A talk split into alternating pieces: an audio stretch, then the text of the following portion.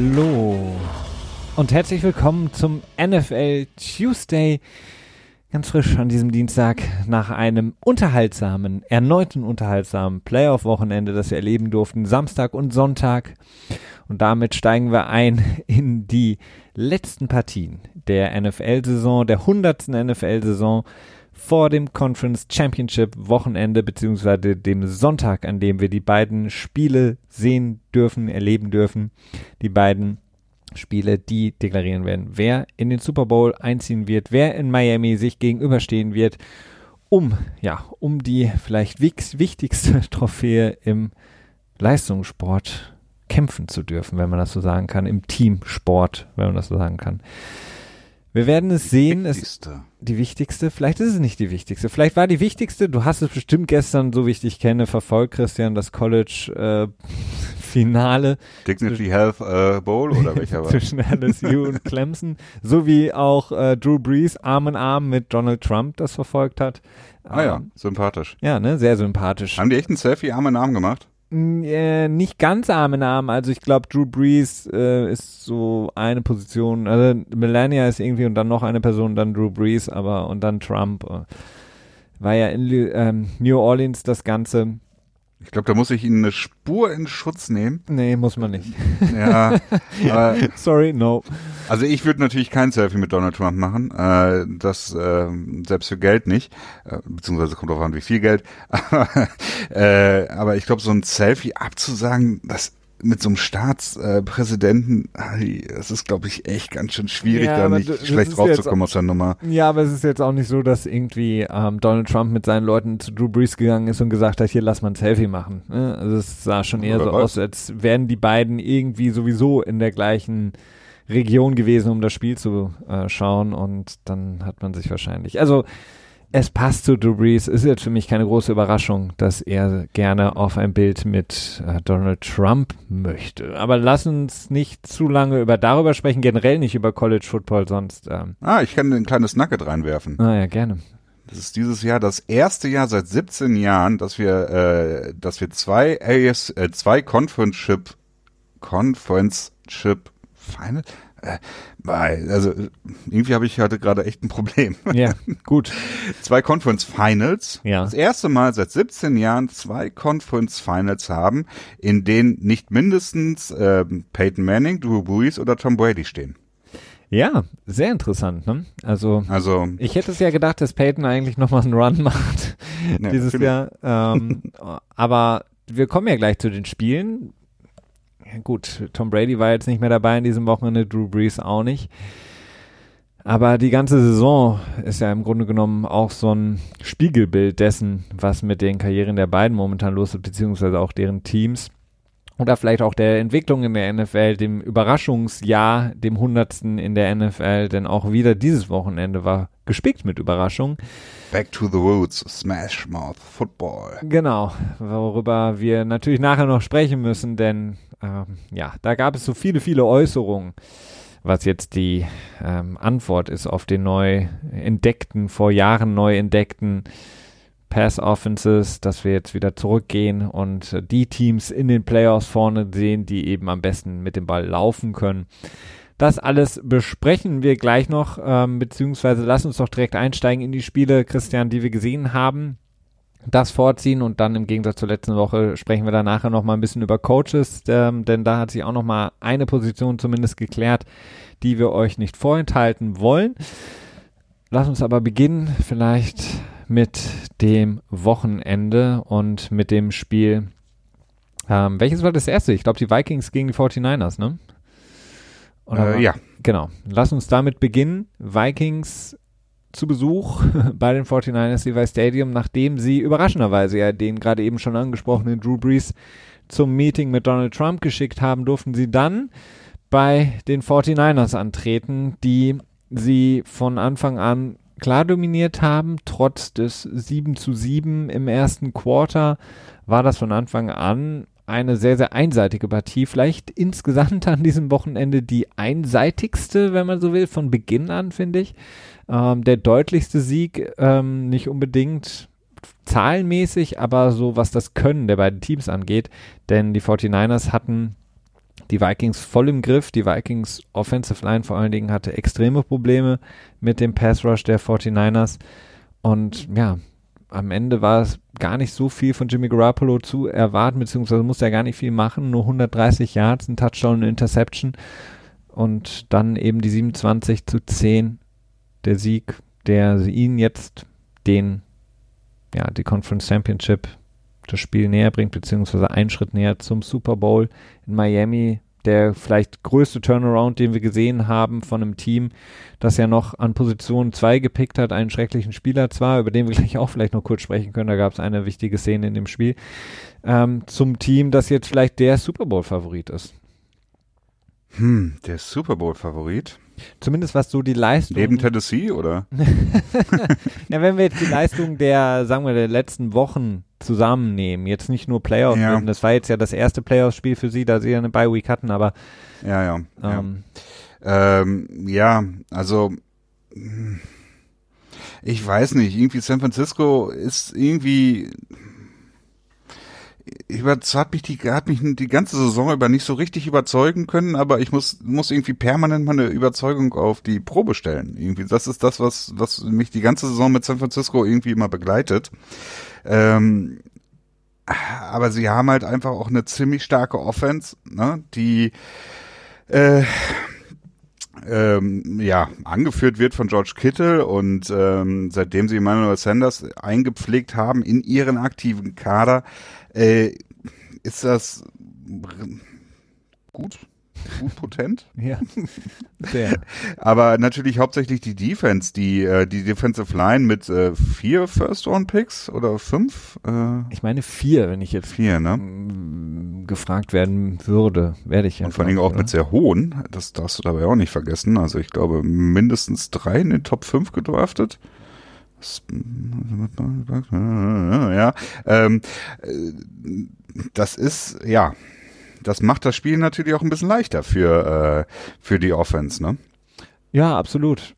Die, ich war, ich, ich weiß es jetzt nicht, ob, ob ich jetzt zu sehr den Aluhelm aufziehe oder äh, zu sehr ähm, vielleicht auch übers Ziel hinausschieße, aber. Also der Aluhelm ist meiner in diesem Ja, okay. Also sagen wir mal, vielleicht schieß, bin ich zu böse oder schieße ich zu sehr über das äh, Ziel hinaus. Aber in meinen Augen, und ich möchte niemanden, der den San Francisco's äh, 49ers in irgendeiner Form nahesteht oder Fan dieses Teams ist, irgendwie auf die Füße treten, aber für mich und vor allen Dingen das Spiel der Defense, vor allen Dingen das Spiel der Defensive Line der 49ers wirkte auf mich extrem juiced. Also als wären die Spieler, ja, jetzt können wir, kannst du mir sagen, sie hatten die Bye Week, sie waren total erholt und gut motiviert anscheinend.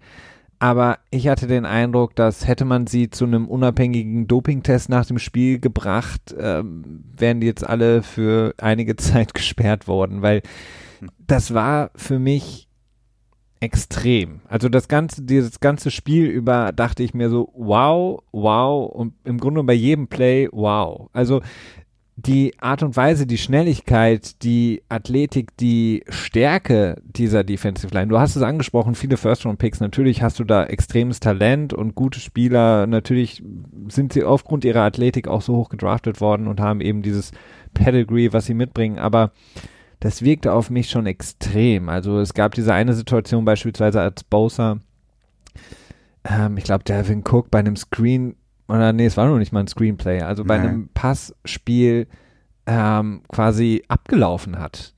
Und das waren jetzt mehrere solcher Spielzüge, bei denen ich gedacht habe, wow, krass. Also diese O-Line natürlich der Vikings hatte massive Probleme, aber dass die 49ers so extrem extrem stark waren. Diese Schnelligkeit von Leuten, die eben einfach mal, also ich meine, wenn du Delvin Cook und dann eben so ein Defensive End von den 49ers gegenüberstellst, müsstest du eigentlich sagen, okay, Delvin Cook rennt dem eigentlich den ganzen Tag lang weg. Aber in so einem Passspiel, in der, äh, ich glaube, es war so ein, ein Passspiel, so eine kurze Flat, die Delvin Cook, äh, Delvin Cook gelaufen ist und Bosa läuft einfach mit und undercuttet die Route und ähm, defendet den Pass. Also das war für mich so, wo ich mir bei der und bei vielen anderen Situationen gedacht habe, so, okay, das äh, ist irgendwie sehr, sehr krass. Also es hatte sowas Pantani-eskes, der irgendwie nach 180 Kilometern Alp US in Rekordzeit hochfährt und keiner hat es seitdem mehr geschafft, so schnell zu fahren.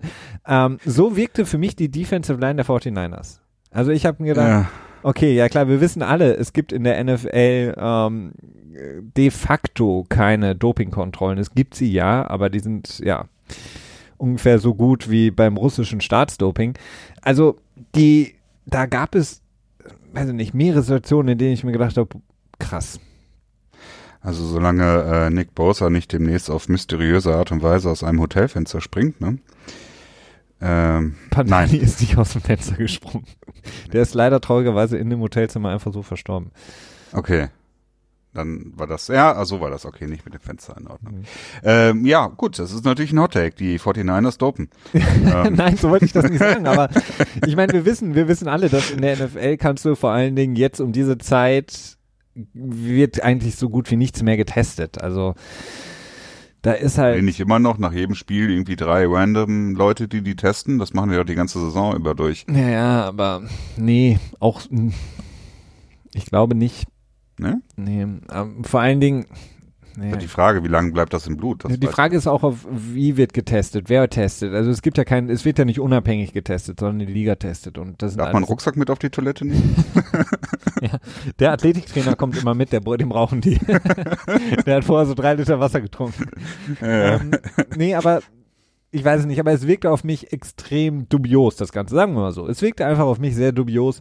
Ähm, oder einfach Minnesota war dementsprechend K.O., dass es einfach auch strange wirkte auf mich, denn wir dürfen nicht vergessen, Minnesota ist nach äh, New Orleans gereist, da mussten sie wieder zurück und dann wieder an die Westküste ähm, nach San Francisco, um das Spiel ja. zu spielen. Das ist natürlich für so ein Team on ich the road. Minnesota ist einfach schlechter. Also ich glaube, dass sie overperformed haben in den letzten beiden Spielen, äh, was ihre Defense angeht, also vor allem in, in äh, letzte Woche.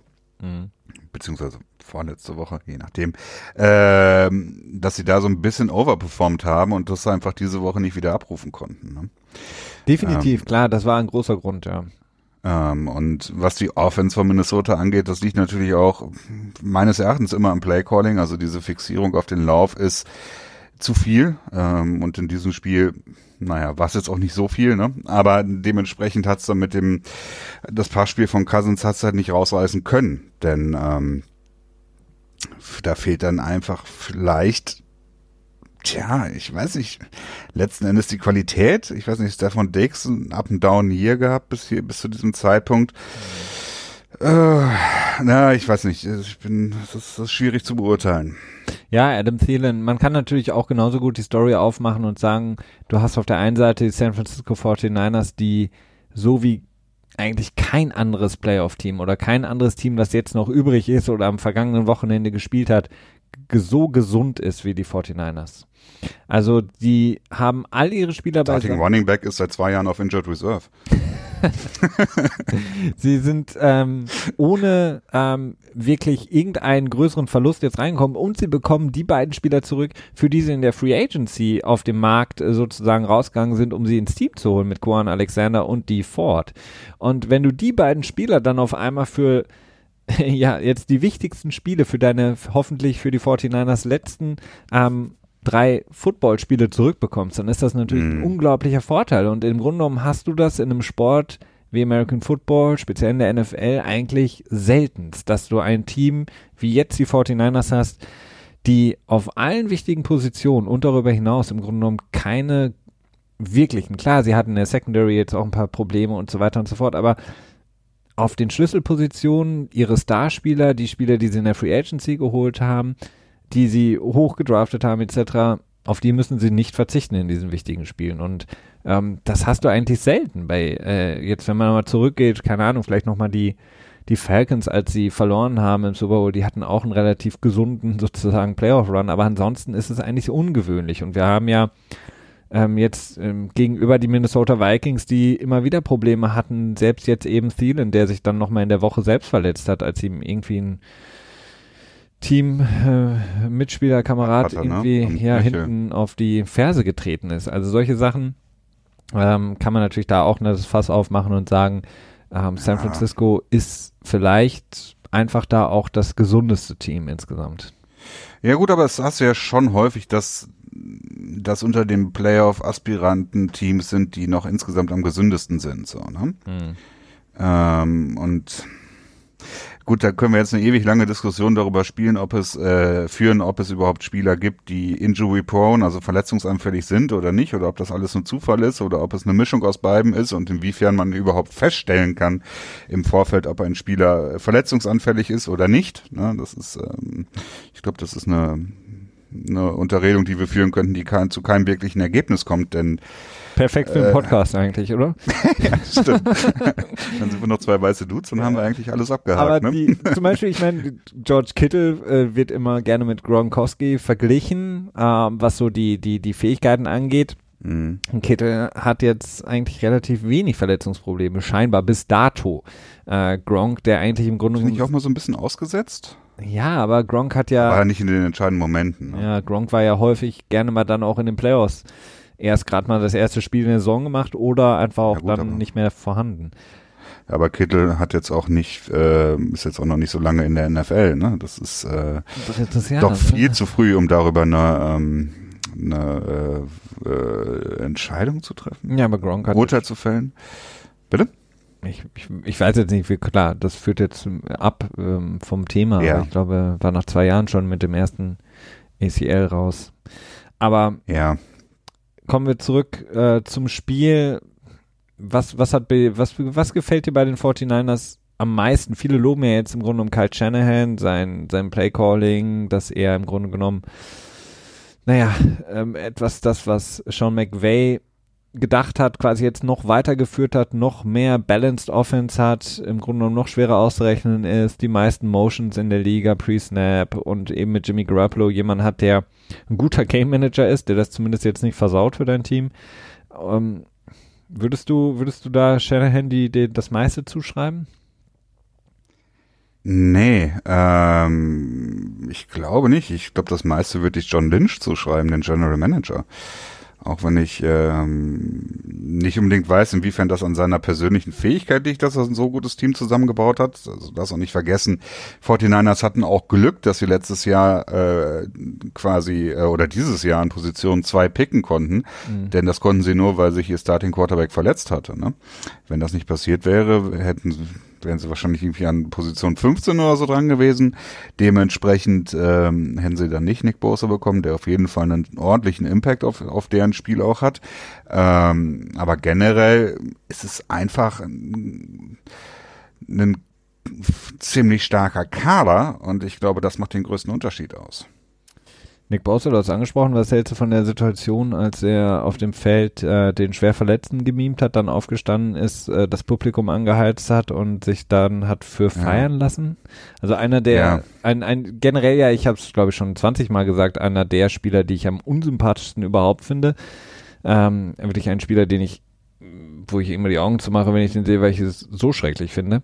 Ähm, aber dann eine extrem unsportliche Situation einfach. Also ähm, ich weiß es nicht. Das ist ein bisschen anders gelesen. Also als ich das live gesehen hatte, dachte ich, okay, äh, verletzt, mal abwarten, was passiert, ob er jetzt irgendwie länger raus muss oder was auch immer. Und dann stand er auf und wirkte so. Ich finde erst, also so wie ich das in Erinnerung hatte, ist er erst an der Seitenlinie quasi auf die Reaktion des Publikums quasi Nee, er hat das Publikum angeheizt. Er hat quasi dann noch okay. ähm, sozusagen die Arme so hochgerissen, ähm, hat auch sofort gelacht, als er aufgestanden ist. Also ich meine, klar, man hat ja manchmal so dieses klassische Gibt es eigentlich ein Wort für, wurde der Wind aus den Segeln genommen für einen kurzen Moment? Irgendwie so, ähm, wenn, wenn du quasi einfach so einen harten Hit kassierst, dass du kurz einfach mal auf dem Boden liegen bleibst und äh, kurz mal durchatmen musst oder irgendwie so, oder jemand fällt dir auf deinen also Brustkorb. Luft rausgenockt aus der Lunge, meinst genau. du das oder meinst du einfach nur krass gehittet worden, dass du kurz einen Moment brauchst, um dich zu sammeln? Ja, meinetwegen beides, äh, keine Ahnung, eins von beiden, aber dann stehst aber du halt. ich kenne für beides keinen deutschen Ausdruck, ja, auf jeden Fall. Auf jeden Fall stehst du auf und gehst dann halt an die Seitenlinie, weil du musst halt für den Spiel, nächsten Spielzug raus vom Feld, so ist die Regel.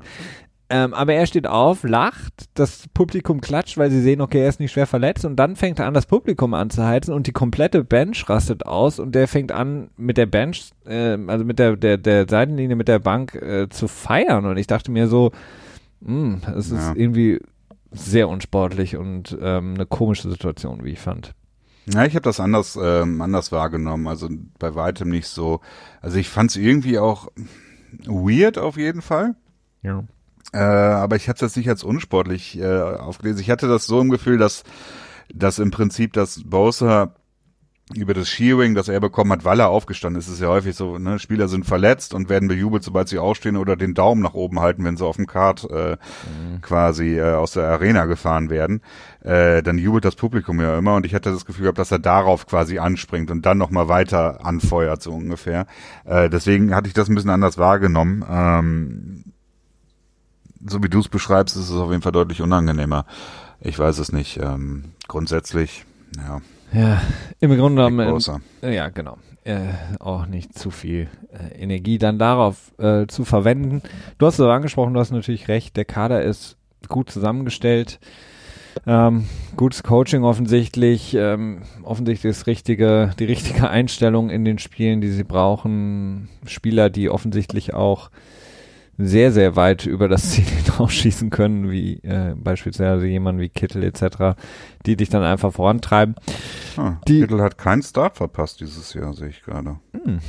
Die 49ers ähm, auf jeden er hat Fall. irgendwas am Knöchel oder so gehabt, ne? Ja, ja, er hat, ah, ich glaube, er hat mal ein bisschen ein paar Probleme gehabt mitten in der Saison, ähm, als er nicht so 100% dabei war. Aber ja, so dieses äh, Wrestling-Image, äh, dann musst du natürlich auch so deine, deine Marke aufrechterhalten und weiterspielen. Ne? Musst du über den Schmerz hinausspielen. Die Vikings können wir vielleicht einfach noch abschließend sagen, Christian, haben das meiste draus gemacht, muss man sagen, ähm, aus dem Team, von dem man vor einigen Wochen noch gedacht hat, okay, ja, die, wenn sie in die Playoffs kommen, sind sie irgendwie jetzt nicht wirklich so ein, ja, Team, was irgendeine Relevanz haben könnte. Jetzt haben sie die, äh, die, äh, die, die Saints rausgeworfen einem Wildcard-Weekend, ähm, haben es nicht geschafft, irgendwie, ja, auf Augenhöhe zu sein mit den 49ers, aber ähm, Mike Zimmer hat es auch dann in der Pressekonferenz gesagt, er war stolz auf das Team, wie es das Jahr über gekämpft hat. Ähm, ja, mehr konnte man, glaube ich, dann auch nicht mehr erwarten von dem Team. Tja, ich glaube, Minnesota braucht einen neuen Head Coach, ne? Meinst du? Ja, wird natürlich nicht kommen. Ne? Also, aber ich weiß nicht, diese, diese ja, wir werden da gleich noch mal ein bisschen mehr wahrscheinlich über das Laufspiel reden. Das ist, ähm, ja, gut, aber das ist ja auch mein Steckenpferd. Ne? Das ist ein Steckenpferd. Dann kommen wir doch, um, um vielleicht jetzt so ein bisschen asynchron, was das, äh, was die Chronologie der Spieler angeht, aber vielleicht in der NFC zu bleiben, zum letzten Spiel, was wir sehen konnten, äh, Sonntagnacht dann, und zwar das Spiel der Seattle Seahawks bei den Green Bay Packers, ähm, dass die Green Bay Packers mit 28 zu 23 gewonnen haben und somit eben das ähm, Championship Game in der NFC gegen die 49ers bestreiten werden in San Francisco in Levi Stadium. Die Seattle Seahawks, die man kann im Grunde genommen sagen, verloren haben, obwohl sie Russell Wilson haben, jemand, der das Spiel für sie immer irgendwie am Leben hält, der immer mh, hm, scheinbar nochmal die Möglichkeit mitbringt, dass du mit ihm gewinnen kannst, aber dann im Endeffekt, ja, doch nicht äh, in dem Spiel das Ruder rumreißen konnte, was aber auch wahrscheinlich daran liegt, dass ähm, ja, zu konversa konver nee, konservativ zu Beginn des Spiels gespielt wurde und dann am Ende ihnen so ein bisschen die Zeit weggelaufen ist. Ne? Ja, auch zum Ende, am Ende hin zu konservativ. Ne? Also für mich war so ein bisschen der Schlüsselmoment, ähm, ich glaube, da waren noch ungefähr fünf Minuten zu spielen. Der vierte äh, und elf, oder? Ja, eben nicht Vierter und Elf, sondern davor, ähm, Dritter und Sechs war das, glaube ich, ne? Mhm. Und da ähm, meines Erachtens musst du in diesen Situationen, wenn es wirklich so so Schlüsselmomente sind, wo du quasi so ein Gotta Have It Drive haben musst, ne? Also mhm. einen Drive, wo du punkten musst, ansonsten ist deine Gewinnechance so gut wie im nicht mehr existent, zwar noch realistisch da, aber praktisch nicht mehr wirklich. In diesen Minuten musst du äh, einen Playcall haben, wo du nicht Yards verlierst. Hm. Damit du aus einem dritten und sechs äh, nicht einen vierten und elf machst eben. Sondern vielleicht, äh, vielleicht hast du dann Playcall, dass du dann nur eine, nur eine Drag, äh, eine Drag-Route ziehst oder so und dann vielleicht nur vier Yards bekommst äh, und dann quasi schon einkalkulierst, dass du vielleicht eine höhere Chance hast, kurz zu sein, aber dass du dann noch kürzer dran bist, sodass du dann vierten und zwei oder so hast. Hm. Und dahin muss das Playcalling gehen, aber gut, es ist mir auch völlig klar, dass ich da bei Pete Carroll gegen, äh, keine Ahnung, eine, eine Wand aus Stahlbeton rede. Also Wand der, aus Kaugummibeton. Kaugummi, ist er noch stärker? Je nachdem. also, ähm, ja, das hat mich wirklich extrem geärgert und das war auch schlussendlich der Moment, wo das Spiel dann schlussendlich auch vorbei war. Ne? Ähm, denn Russell Wilson spielt oft genug Hero Ball, aber da kannst du dich halt auch, das ist halt nicht eine Sache, auf die du dich verlassen kannst. Ne? Ja, offensichtlich ja schon. Also so wie, wie Seattle das ja, ganze nee. Spiel gespielt hat, haben sie sich einfach ja. darauf verlassen, weil sie wussten, okay, wenn wir das Spiel einigermaßen in einem One-Score-Game halten, haben wir immer die Chance mit Russell Wilson und der hat es jetzt, seitdem in der Liga ist, bewiesen, von Tag eins an, dass er dann das Spiel rumreißen kann. Und vielleicht ja, aber die Chance ist halt schlecht, ne? Also ja, Chance, ist die Chance schlecht. Ja. Aber das ist irgendwie so das Mantra, von dem sie nicht wegkommen. Und Russell Wilson hat wieder mal, obwohl das jetzt nicht äh, sein bestes Spiel war, ja, das, das Team am Leben gehalten und ähm, hatte einfach die Packers dann auch bei einer Niederlage fast in Lambeau Field. Und das, ähm, ja, das, also mir persönlich, das war so der zweite Moment an dem Wochenende, wo ich gedacht habe, ah, schade, weil ähm, Russell Wilson ihm zuzuschauen ist einfach schön, den, ähm, naja, den, den Möglichkeiten, die er einfach mitbringt. Das ist halt immer wieder sehr, sehr unterhaltsam und er hatte wieder mal die Möglichkeit, es zu schaffen und ähm, scheitert einfach daran, dass das Team einfach nicht um ihn herum, ja, einigermaßen eben die Möglichkeit gibt. Also die, die O-Line, wir haben, wir haben grundsätzlich seit wie vielen Jahren sprechen wir schon über die Problematiken da. Ja gut, da hatten sie auch viel Verletzungspech jetzt gehabt. Ja, also klar. Center als auch Left Guard verletzt raus und dann zwischenzeitlich auch noch Replacement, glaube ich, zumindest kurzzeitig raus gewesen in dem Spiel.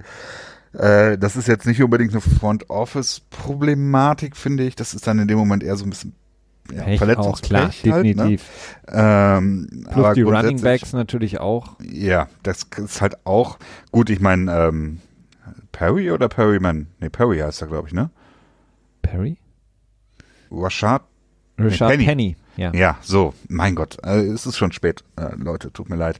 Ähm, äh, der ist mit großen Verletzungsfragen auch schon gedraftet worden. Das war damals schon klar. Aber dass sich deine Top 3 Running Backs äh, auf IA verabschieden müssen im Laufe der Saison. Ähm, Zum Ende der Saison vor allen Dingen. Ja, kurz bevor also, es in die Playoffs geht. Das ist ja.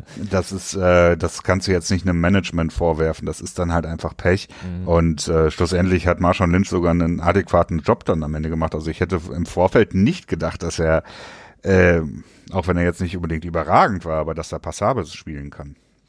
Ja, definitiv. Also ich meine, sie hätten sonst einfach niemanden gehabt. Ich meine, Russell Wilson war, ähm, hat auch das Team in Rushing Yards ja angeführt ähm, mit Homer, den sie dann im Grunde genommen kaum noch genutzt haben und Marshall Lynch im Grunde genommen eigentlich nur noch für größtenteils ähm, ja diese Short, Short Yardage Dinger und ja. dafür war er halt immer schon gut, ne? Und ich meine, hätten sie ihn da nicht, hätten sie niemanden gehabt, der diese Sachen irgendwie verwandeln könnte. Ähm, daher war das schon wichtig. Tyler Lockett hat ein gutes Spiel gemacht, aber kommen wir natürlich jetzt auch mal zum äh, Siegerteam, den Green Bay Packers, von denen ähm, ich glaube, ich bin mit allen Picks, habe ich daneben gegriffen dieses Wochenende. Ähm, ich glaube, ich habe einen Upset der Vikings prognostiziert und ich habe einen Sieg der Seattle Seahawks, weil ich immer an Russell Wilson glaube. Der Seahawks hatte ich, glaube ich, wir hatten ziemlich viel ähnlich. Eh ja, also ich glaube, um, wir haben die ähm. Packers, also ich habe die Packers nicht gewinnen. Hast du auf die Texans getippt? Nee. Da war ich, glaube ich, das war das, glaube ich, das einzige Spiel, was ich äh, richtig getippt habe. Ähm, aber Green Bay schafft es. Aaron Rodgers mit Devante Adams, Jimmy Graham kommt auf einmal, zumindest in wichtigen Momenten, auch wenn er nur insgesamt nur äh, 49 Yards hat, aber gemessen daran. die nächste Kontroverse, Felix, die wir noch besprechen müssen. War es ein First Down oder nicht? Ja, oh, keine Ahnung, aber again, warum? Ich weiß nicht, oft ich das noch sagen muss, bis irgendjemand mich in New York erhört. Warum nehmen wir nicht einen Chip tun den in den Ball, beziehungsweise der Chip, der sowieso schon drin ist für all die Advanced Stats und bla bla bla, Warum benutzen wir ihn nicht, um sicherzustellen, ist es ein First Down, ist es ein Touchdown? Ich verstehe es nicht. Ich meine, wir hatten an diesem Wochenende auch wieder mehrfach die Situation, ist es ein Touchdown oder nicht? Und ich denke mir einfach so, warum? Und ich weiß nicht mehr, in welchem Spiel es war, als es einfach gesagt wurde, okay, da sind so viele Menschen drumherum, so viele Spieler, wir sehen nicht, wo der Ball ist. Deswegen, es wurde auf dem Feld Touchdown entschieden, können wir es nicht overturn. Das ist so, ich frage mich da jedes Mal so, sorry, aber es ist 2020 mittlerweile und wir sagen, oh, keine Ahnung, wir haben da jetzt keinen Blick drauf, sehen wir leider nicht. Also bleiben wir bei dem Call, genauso wie mit dem Jimmy Graham-Ding. warum benutzt man nicht die Technik, die bereits vorhanden ist, um sowas zu entscheiden? Ich verstehe es Also zum nicht. einen, weil es zu teuer ist. und beziehungsweise vielleicht muss die NFL erstmal einen passenden Sponsor dafür finden. Ich weiß nicht, ob IBM Watson sowas kann oder AWS Services oder so. Ich ähm, vielleicht, weiß ich nicht, ähm, IBM Watson, die machen doch immer mit ESPN und Fantasy so viel Werbung, ne? Ja, keine Ahnung. Also, das, also gut, ich müsste jetzt auch nicht den Sponsor für die rausfinden.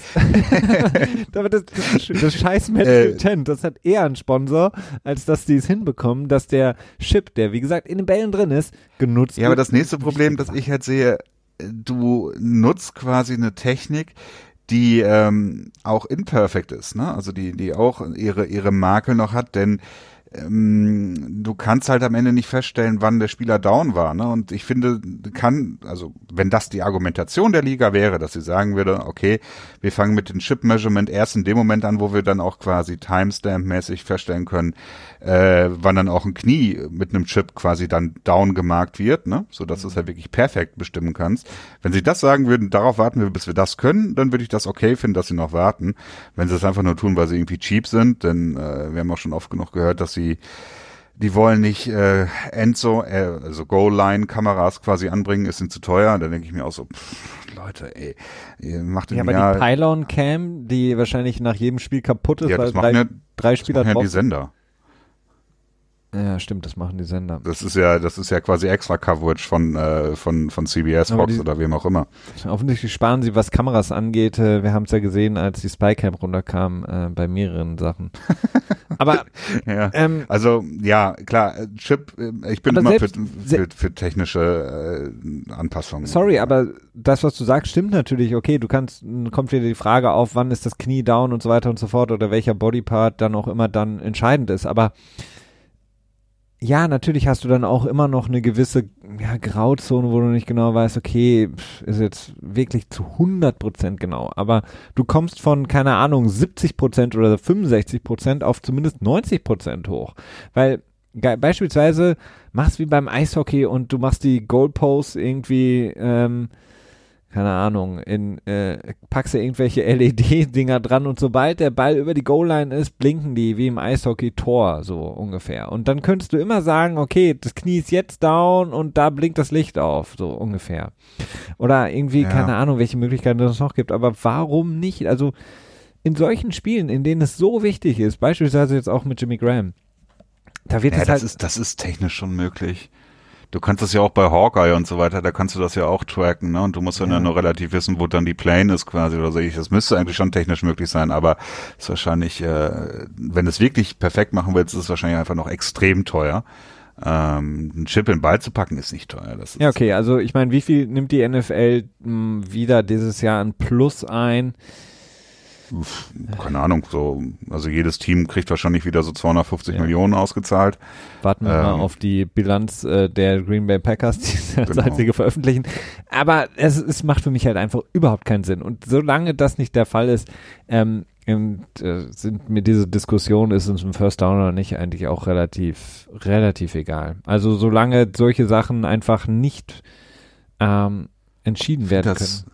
Ich finde das teilweise wirklich frappierend, wie schlecht das Spotting von den, von den Refs ist. Ja, natürlich. Da kommt der, da kommt der eine Line Judge und legt den Ball an die 43 Yard Linie und kommt der andere und legt den an die 43,5 Yard Linie und dann kommt der Umpire und legt den auf die 44 Yard Linie. Dann dann wird einfach gespielt. und ruft an. Ja, und dann, und dann siehst du in der Zeitlupe, dass der Spieler an der 42 Yard Linie down war und du denkst dir so, hm, okay, ja, interessant.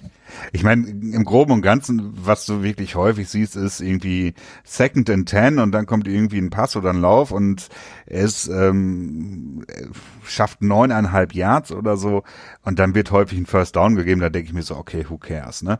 Äh, ob du jetzt, klar, wahrscheinlich jedes 15. Third and ein halber Yard äh, wird wahrscheinlich gestoppt oder so.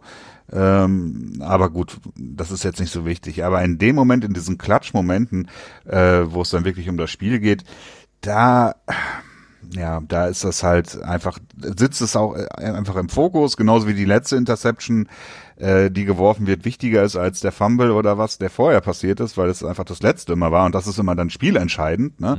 Äh, wo du dann dir natürlich auch berechtigt die Frage stellen darf, okay, warum ist der letzte Touch schon wichtiger als der erste?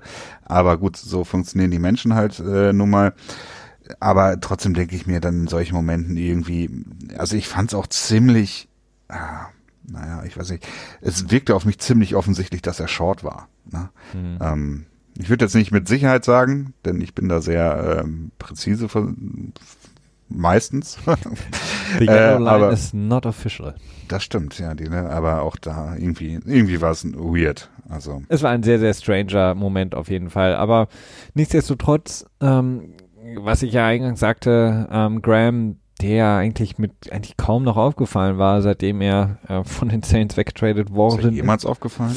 Ja, bei den Saints. Ähm, ja, ich weiß nicht. Ja, ja klar. Er war eine ähm, Zeit lang extrem gut, das stimmt. Und hat jetzt so ein bisschen ähm, wichtiges Spiel gehabt, auch wenn er eben nur 49 Yards hatte, aber ähm, diese vor allen Dingen zwei Catches waren extrem wichtig und Devante Adams natürlich ganz, ganz wichtig mit seinen 160 Yards und den zwei Touchdowns. Aaron Rodgers der sich natürlich dann auch wieder so ein bisschen auf Jones verlassen konnte, der ebenfalls wieder ein großartiges Spiel gemacht hat mit seinen zwei Touchdowns. Ja, das sind die beiden, Adams und, und Jones, ne? Also die, die machen Green Bay im Moment aus. Ähm, dazu Rogers, der immer mal wieder auch mal in der Lage ist, äh, extrem hochklassige Dinge auszupacken. Ähm, ja, die beiden Bälle, da auch der entscheidende Pass zu Devante Adams war ein großartiger Wurf. Der erste Touchdown war halt auch eine wunderschöne Route, die in erster Linie Adams gelaufen ist, aber ähm, das war, sah schon sehr, ja, sehr, sehr Rogers-like aus, so wie aus den besten Tagen, ne? Aber das Problem bei Green Bay ist halt einfach, dass ähm, nach Jones und, und Adams nicht, nicht mehr viel kommt halt. Das stimmt, ja. Und das wird ähm, eben auch ähm. das große Problem sein gegen die 49ers, die eben äh, genau. in der Lage sind, einen guten Receiver in Schach zu halten. Auch wenn Richard Sherman jetzt nicht so gerne travelt, aber ich könnte mir vorstellen, dass sie es vielleicht sogar machen werden. Und ähm, ja, dann wird es eben schwierig. Wo geht ähm, ähm, Rogers dann hin? Vor allen Dingen muss man auch bedenken, dass die 49ers gegen den Lauf extrem stark sind. Wir haben es nicht zuletzt jetzt gegen die Vikings gesehen. Devin Cook, der überhaupt nicht stattgefunden hat. Und dann hast du wirklich das, was du gerade sagtest, die beiden größten Waffen vielleicht raus. Ja, deswegen sehe ich Green Bay auch äh, nicht im Super Bowl in diesem Jahr. Aber ich glaube, da bin ich auch nicht der Einzige. Nee, ich äh, tendiere auch zu den 49ers, um das direkt mal hier. Oh scheiße, das ist eigentlich nicht gut für, mein, für meine Siegwahrscheinlichkeit. Gleichen Tipp wie du. Ja, ja. ähm, aber vielleicht, ich meine, wer weiß, eine Sache kann man ja gute Kunst äh, zu äh, ähm, auf jeden Fall schon mal hoch anrechnen. Er hat er Free Agents gesigned hat? Ja, er hat Free Agents gesigned und es funktioniert. Preston Smith, The Darius Smith, die beiden ähm, Smith Brothers. Smith Brothers, beide wieder mit zwei Sacks, äh, vor allen Dingen auch The Darius Smith with, with sehr, sehr guten, wichtigen Tackles, ähm, sehr, sehr aktiv, ähm, vielseitig, vor allen Dingen im ähm, Pass, aber auch vor allen Dingen in der Laufverteidigung. Also da muss man schon sagen, sehr, sehr guter Job. Definitiv. Deswegen ähm, tendiere ich jetzt einfach mal, um es ähm, interessanter zu machen, zu den Green Bay Packers. Ich sage einfach, dass einer von den Smiths ähm, in einer entscheidenden Phase Jimmy Garoppolo Strip Sack. Den Ball aus der Hand nimmt und einen Touchdown returnt. Genau. Ah, okay. Strip ja gut, ich glaube, gewinnen kannst Darius du Smith, mehr, den Preston Smith aufnimmt und in den, zum Touchdown läuft. Ah, okay. Warum nicht? Aber ich glaube, gewinnen kannst du schon gar nicht mehr. Toll. Jetzt habe ich mich extra hier so öffentlich aus dem Fenster gelehnt. Ja, wir äh, brauchen doch Hot Takes. Ach so, ja, stimmt. Wir brauchen mehr Hot Takes. Der deutsche Max Kellerman. Das stimmt. Ähm, kommen wir dann. Mit deinen Aluhut und Drogenverschwörung. Ja, die Drogen, die, die 49ers sind alle juiced. Ähm, wie der, wie der äh, Steel Curtain der Pittsburgh Steelers in den 80ern, ne? Ja, ich, ja, die, die haben bestimmt auch so einiges geschluckt, aber bei den 49ers weiß ich nicht. Wenn jetzt so das ging. Ist erwiesen bei denen, dachte ich, dass die da alle so krass mega gedopt waren. Wie gesagt, in der NFL sind, glaube ich, 99 äh, Prozent der Spieler gedopt, wenn man nach den internationalen WADA-Standards gehen würde. Felix, du darfst, du darfst nicht den Fehler machen. Ja. Gedopt sein in der NFL heißt, überführt worden zu sein. Ja, genau. Und das ist ja so, okay, wir testen jetzt drei Spieler, ähm, den Long Snapper, den Gunner und den Panther. Und die hatten alle nur Wachstumshormone. Es ist okay. Ne? Also ja, Wachstumshormone sind, äh, obwohl mittlerweile sind sie, glaube ich, äh, verboten, oder?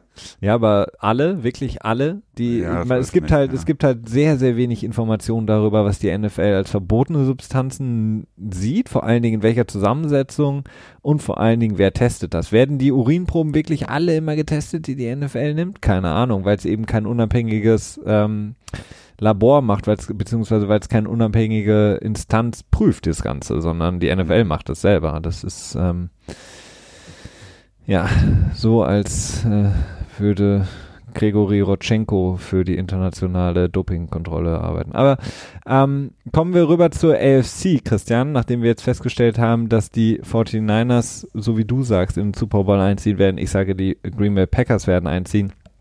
Dank einem Strip-Sack-Fumble Touchdown Return ähm, von den, von den beiden Smiths. Smiths. Kommen wir rüber in die AFC. Die ähm, ein extrem unterhaltsames Spiel war das Spiel der Houston Texans gegen Kansas City. Ein Spiel, das 24 zu 0 stand im zweiten Viertel, Mitte des zweiten Viertels circa. Und von da an ging es so steil bergab, wie man es eigentlich ganz, ganz selten sieht. Ein Spiel, das in meinen Augen ich muss ganz ehrlich sein, klar, jetzt können alle sagen, ja, ist ja einfach zu sagen, aber ich habe kurz gedacht, als es 24-0 stand, habe ich gedacht, ich glaube, zur Halbzeit wird es 24-21 stehen. Ich lag nicht ganz richtig, denn zur Halbzeit stand es 24-28, aber dieser Zusammenbruch der Texans war atemberaubend. Ja, ich hatte ähm, ein anderes Gefühl gehabt, aber ich weiß nicht, wenn ihr den Petspot hört, äh, Gibt's den überhaupt noch? Keine Ahnung. ähm, offiziell gibt's den auf jeden Fall ja, noch. Auf jeden und Fall. er wird auch noch irgendwie irgendwann auch Wenn mal. Wenn Julian Edelman ähm, aus dem Knast raus ist, dann machen wir wieder ein. Ach, das wird doch alles geregelt. Ja, ähm, aber Patrick Chung, ne? Es ist äh, mit seiner Kok Kokserei, kommt da drum herum, muss, ja. ich glaube, 40 Stunden äh, Müll aufsammeln. Genau, äh, schön in der Chain Gang am, am Highway-Straßenrand in so einem orangenen Jumpsuit. während, während Julian Edelman auf den äh, im Stau parkenden, äh, stehenden Autos rumspringt. Sowas in die Richtung. Genau. Aber Zurück, das, ja. ist, das ist die kurze Padsport-Exkursion. Ähm, jetzt weiß ich nicht mehr, was ich sagen wollte. Ähm, Ach so, ja, da mache ich immer, es gibt ja immer so einen Moment, wo ich GG sage.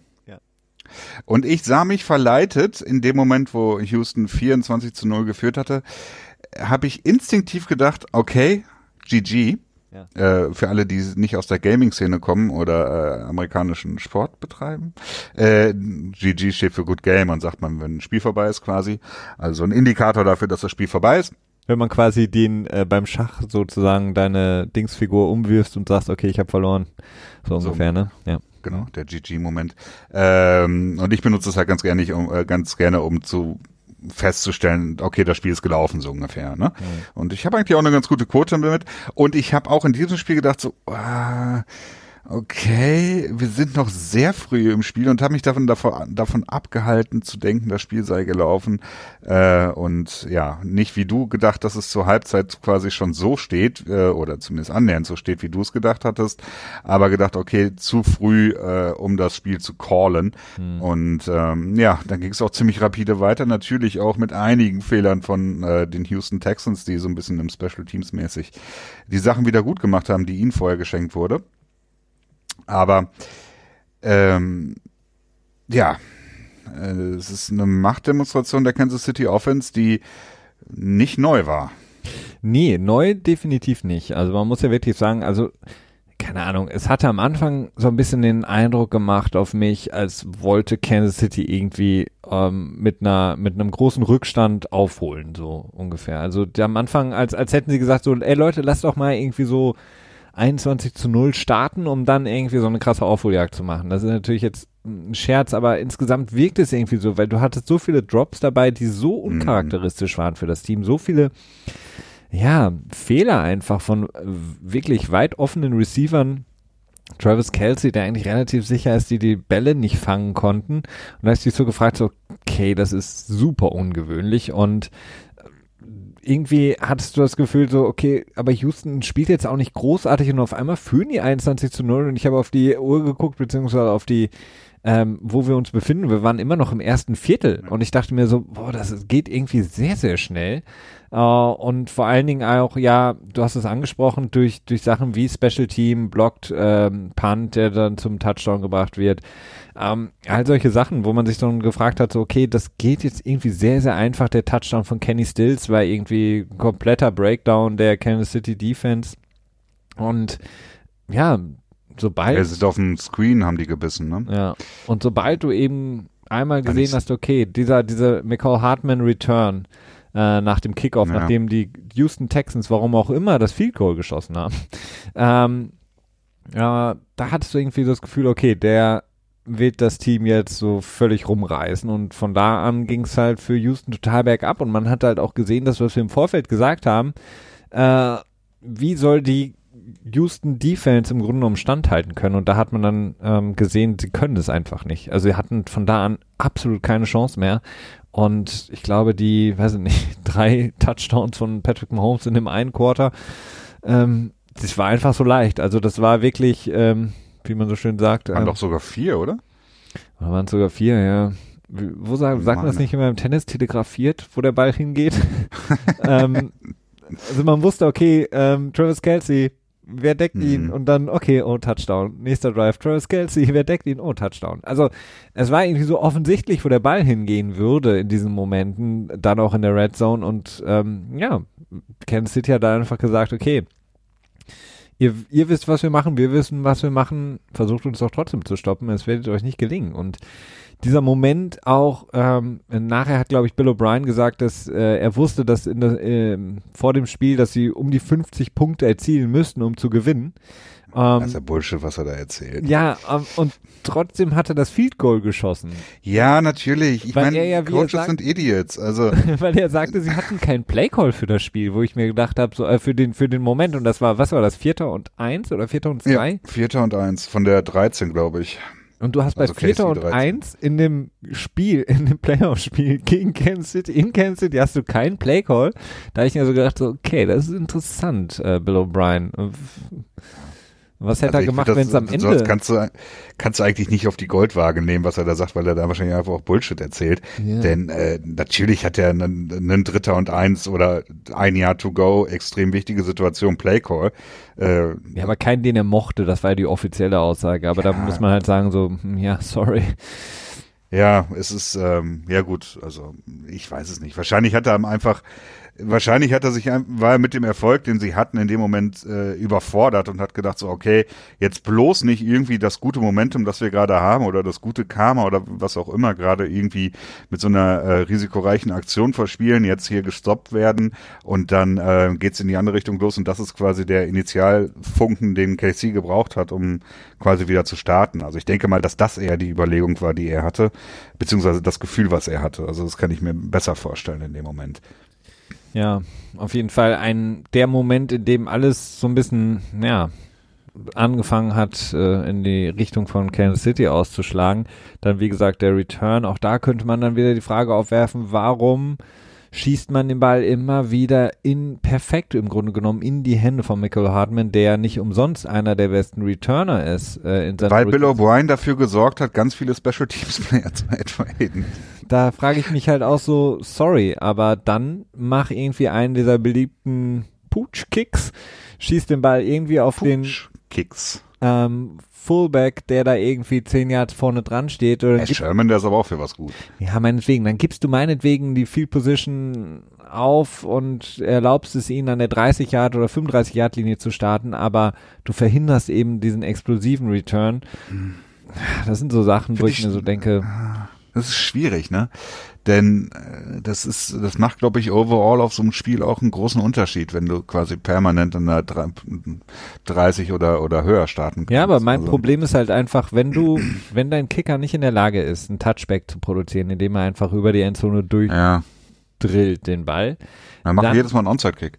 Ja, dann ist halt die Frage, schieße ich den Ball immer zu dem besten Returner, den es vielleicht momentan im Football gibt? Cordell Patterson? Oder versuche ich irgendwie den Ball aus seinen Händen rauszuhalten.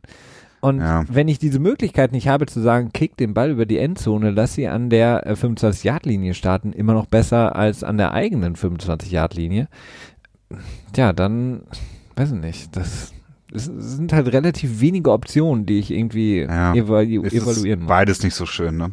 Äh, aber eigentlich, ja, ja, ich weiß es nicht. Ich bin, ich bin in erster Linie nur froh, dass, dass Houston, nein, warum ich froh bin, dass Houston verloren hat, ist, damit ich nicht äh, Credit zu Bill O'Brien geben muss, dass er äh, Bakivius Mingo ertradet hat. das ist so, da ist mir so, so ein leichter, äh, leichter Stein vom Herzen gefallen. Wie das er ihn ertradet hat, deswegen bist du froh, dass sie verloren haben? Nein, erleichtert, dass sie verloren haben. Weil so. sonst, äh, weil der Move, dass, dass er Bakivius Mingo ertradet hat, er hat das ja so hochgehoben und auch die ganzen äh, Secondary Jags, äh, ja. Just Another Guy, die er da eingefügt hat, äh, da war er so stolz drauf und ähm, hat ja auch direkt andeuten lassen, dass sie eigentlich zufrieden sind mit dem Team, Team das sie haben und keinen General Manager eigentlich äh, anstellen wollen. Ja, da hat man gesehen. Ähm, also es hat kurze Zeit sah sehr gut aus für ihn. Ne? Also ich glaube, Mingo hat ja. den Punt geblockt und äh, Keon Crossen äh, hat ihn in genau. die Zone ge Nee, Keon Crossen war es nicht, es war nee, Johnson, ja. aber ähm, ja, ich glaube, Keon Crossen hatte den Fumble genau ähm, recovered. Ja. Da habe ich mich teilweise blöd aussehend gefühlt. ja, aber es ist dann auf, äh, ja genau, am Ende ist dann doch noch Verlass auf äh, den Offensive Play Caller, Head Coach, Guten GM, genau. Ähm, in Houston. Äh, auf der Seite Kansas City, sie haben dann natürlich, als sie losgelegt haben, auch Houston nicht mehr zurückkommen lassen ins Spiel, nicht nur mit der Offense, sondern auch mit der Defense. Du hattest es letzte Woche im Vorfeld angesprochen, Christian, dass die Defense einen sehr, sehr großen Schritt gemacht hat, ähm, wirklich momentan sehr, sehr gut aussieht, obwohl sie ohne Jones spielen mussten in der Mitte, haben sie dann auch, ähm, naja, das konnte man auch nicht so erwarten, die Texans wirklich in Schach gehalten, ne? Weil ich dachte mir, okay, irgendwie habe ich so das Gefühl, am Ende steht es 24, 21 zur Halbzeit. Aber ich habe mir dann halt auch gedacht, okay, nach dem ersten Touchdown von Kansas City, ja, Houston kann ja jetzt auch weiter scoren, ne? Solange sie eben weiter scoren, bleibt das Spiel sozusagen außerhalb der Reichweite von Kansas City. Aber sie haben es halt auch nicht mehr geschafft, irgendwas auf, äh, aufs Feld zu bringen. Ja, aber ja, sie wurden aber auch so ein bisschen zu konservativ, ne? Ja das ist, ähm, musste dann natürlich auch das, ähm, das Fußpedal am äh, äh, äh, was, wie nennt sich das? An der Bodenwanne des, des Autos äh, parallel äh, durchgerosteten Bodenwanne durchdrücken oder so auf dem Boden, ja. Ähm, ja, stimmt. Pedal to the metal auf Englisch. Problem natürlich dann auch, der Andrew Hopkins, der offensichtlich irgendwie eine Rippen äh, Verletzung hatte. Ja, aber das war schon relativ spät, oder? Ja, das war, glaube ich, schon im dritten Viertel, ne? Ähm, ja, gut, aber da war das Spiel auch schon gelaufen. ja, das ist so, das ist wirklich ein so strange Spiel geworden, aber auch so ein Sinnbild so ein bisschen für diese Saison, in der wir ja viele, nicht unbedingt solche krassen Aufholjagden hatten, aber viele so interessante Spiele einfach. Ja. Du hattest irgendwie so Ende des ersten Viertels dachtest du dir so, wow, 24-0, hm, das ist interessant. Und dann Anfang des dritten Viertels dachtest du dir so, okay, vorbei. Aber für das ja, das, Team. das, ähm, das ist, glaube ich, auch einfach eine Fehl, das ist im Prinzip das, was Momentum ja ist. Dass, dass alle Menschen aufgrund der gesammelten Erfahrungen, die sie bei Sportübertragungen hatten, auch Spieler selber natürlich, daran äh, sich an Spiele zurückerinnern, die so waren oder Momente zu, zurückzuerinnern, die so waren wie dieser Momentumswechsel, der gerade stattgefunden hat. Und dann aus den Erfahrungen, die sie damals getroffen haben, denken, okay, jetzt gewinnen wir. So mhm. würde ich Momentum beschreiben. Ist das richtig? Ja, es ist, auf, je es ist auf jeden Fall ein sehr, sehr ne? mächtiges, sehr, sehr mächtiges Biest, dieses Momentum. Ich glaube, es ist, ja. kann man, kann man nicht einschätzen, wenn man nicht, ja, das auch mal irgendwie gemerkt, also selber irgendwie mal gespürt hat, also wie wichtig oder wie extrem, extrem, ähm, ja, beflügelnd das einfach ist und vor allen Dingen auch demotivierend für das andere Team. Also es ist, ähm, ja, darf man nicht unterschätzen auf jeden Fall. Ähm, Aber ja. ähm, so war es halt dann auch in dem Moment, als KC dann so zurückgegangen ist, äh, zurückgekommen ist oder angefangen hat zu spielen oder wie auch immer du das so nennen möchtest, da hat sich die Sache einfach so angefühlt, Texans können die nicht aushalten und sind auch irgendwie nicht wirklich konstant in der Lage äh, mitzuziehen, punktemäßig und äh, dementsprechend äh, hatte ich dann äh, bei der Halbzeit äh, nur noch sehr, sehr wenig Chancen für die, für die Texans gesehen in dem Moment. Ja, vor allen Dingen auch extrem konservativ dann auch in der Defense das, das Spiel über. Ne? Also man hatte so ein mhm. bisschen das Gefühl, sie hoffen irgendwie, das über die Zeit retten zu können, ihre 24 Punkte, weil sie haben mal eben. Das ist eine gute Entscheidung. Du führst 24 zu 0 gegen einer der besten Offenses in der D-Liga und sagst dann ab dem ersten Quarter, okay, get the fuck back, einfach nur noch Preventive Ja. spielen. Ja, aber vor allen Dingen, ich meine, sie haben sehr, sehr wenig versucht, Patrick Mahomes extra unter Druck zu setzen. Also Ja. du hast wirklich, ich, klar, das ist jetzt nicht so die Spielphilosophie von äh, Romeo Crennel, aber ja, ich hätte mir irgendwann mal gewünscht, als das Spiel dann eben aus ihren Händen zu gleiten schien oder auch dann eben später, als es ja, als es nötig wurde, dass sie versuchten, okay, irgendwie mal, keine Ahnung, den, den, den, den, den Safety oder irgendwie den Nickel Corner in Blitz zu setzen, irgendwie Patrick Mahomes mal was anderes zu zeigen, aber im Grunde genommen haben sie immer mit ihrer gleichen Defense gespielt, ähm, haben versucht, Tyreek Hill aus dem Spiel zu nehmen, was ja auch funktioniert hat, aber waren halt einfach nicht mehr in der Lage, Travis Kelsey irgendwie zu halten, plus eben die anderen Receiver. Und das, das Laufspiel, ja, konnten sie halt auch nicht verteidigen, aber sie haben halt auch nichts anderes gemacht, da kam kaum mal irgendwie, wie gesagt, irgendein kreativeres ähm, Moment, wo du sagen konntest, okay, ja, irgendwie auch mal Kansas City meinetwegen in ein 2 und 13 zu bringen, sondern es war ja immer First Down Kansas City, vielleicht mal Second Down, aber dann wieder First Down. Also ich meine, die hatten ja kaum noch irgendwie ein wichtiges, ähm, ja, riskanteres Third Down, was sie irgendwie überwinden mussten. Also es war Mhm. so einfach. Das, ähm, Ja. Ja, ich meine, die Sache ist halt grundsätzlich, JJ Watt, dass er zurückgekommen ist, ist wirklich bemerkenswert, glaube ich. Also nach allem, was, was ich über die Verletzung und so weiter gelesen habe und auch wie er zurückgekommen ist. Äh, aber halt auch bitter nötig, denn der Passwash von Houston war die ganze Saison über ein Problem. Und ähm, so war es dann halt am Ende auch in diesem Spiel, ne? ja, aber wie gesagt, man hätte dann halt vielleicht einfach mal ein paar mehr sozusagen Bodies da irgendwie reinpacken müssen. Ja, aber das Problem ist auch, wenn du so ein crappiges Secondary hast, ne? Oder, naja, vielleicht crappy nicht, aber Ja, äh, suspectes Secondary. Aber du musst doch irgendwann mal was probieren. Ich meine, sagen wir mal, du wärst jetzt der Defensive Coordinator gewesen. Allein schon aus Frust, dass du irgendwann mal sagen willst, ich will jetzt wenigstens mal einen Drive irgendwie hinbekommen, in dem wir nicht völlig überrannt werden. Und ja, dann gebe ich, gehe ich halt das Risiko ein, dass ich den, den Touchdown kassiere aus 50 Yards Entfernung. Aber meinetwegen besser, als wenn sie jetzt irgendwie ihr Spiel weiterführen und dann aus der Red Zone eben den zu erwartenden Touchdown kreieren. Aber wenigstens mal ein bisschen Druck ausüben, ähm, Patrick Mahomes irgendwas zeigen, was er nicht schon das ganze Spiel über gesehen hat. Tja, Ben Patton Break, ne? Ja, warum das auch ist, nicht? ähm, das ist, ähm, wenn das halt das Motto ist, äh, es ist schwer davon abzurücken auch wieder, ne? Patrick Mahomes kommt jetzt ähm, in die für ihn glorreiche Lage, vor allem nach so einem Spiel jetzt. Natürlich kommt noch natürlich darauf an, wie er den Rest der Playoffs absolviert, aber da kann man bei ihm ja eigentlich mal davon ausgehen, dass es relativ gut und schön aussieht, vor allen Dingen erfolgreich ist. Er kommt jetzt, wie gesagt, Christian, zum ersten Mal kommende Saison in die für ihn luxuriöse Situation, eine Vertragsverlängerung verhandeln zu können. Hm. Viele bescheinigen ihm jetzt den ersten 40 Millionen Dollar Average per Year Vertrag, den ersten dann wahrscheinlich damit 200 Millionen Deal. Äh, wie, wie würdest du es angehen? Findest du es realistisch, dass er diese Marke bricht, wenn man jetzt sich die Saison angeschaut hat, die Cornerbacks, der Markt, wie er, ach, der Cornerback sage ich schon, die Quarterbacks, der Markt, wie er sich entwickelt hat mit Leuten wie Jared Goff, die eben dann gesigned wurden, ähm, dann jemand im Clubhouse wieder so ein bisschen Russell Wilson, was das Average angeht. Ja. Das- Ähm, Patrick Mahomes dann diese Rekordsumme einstreichen wird?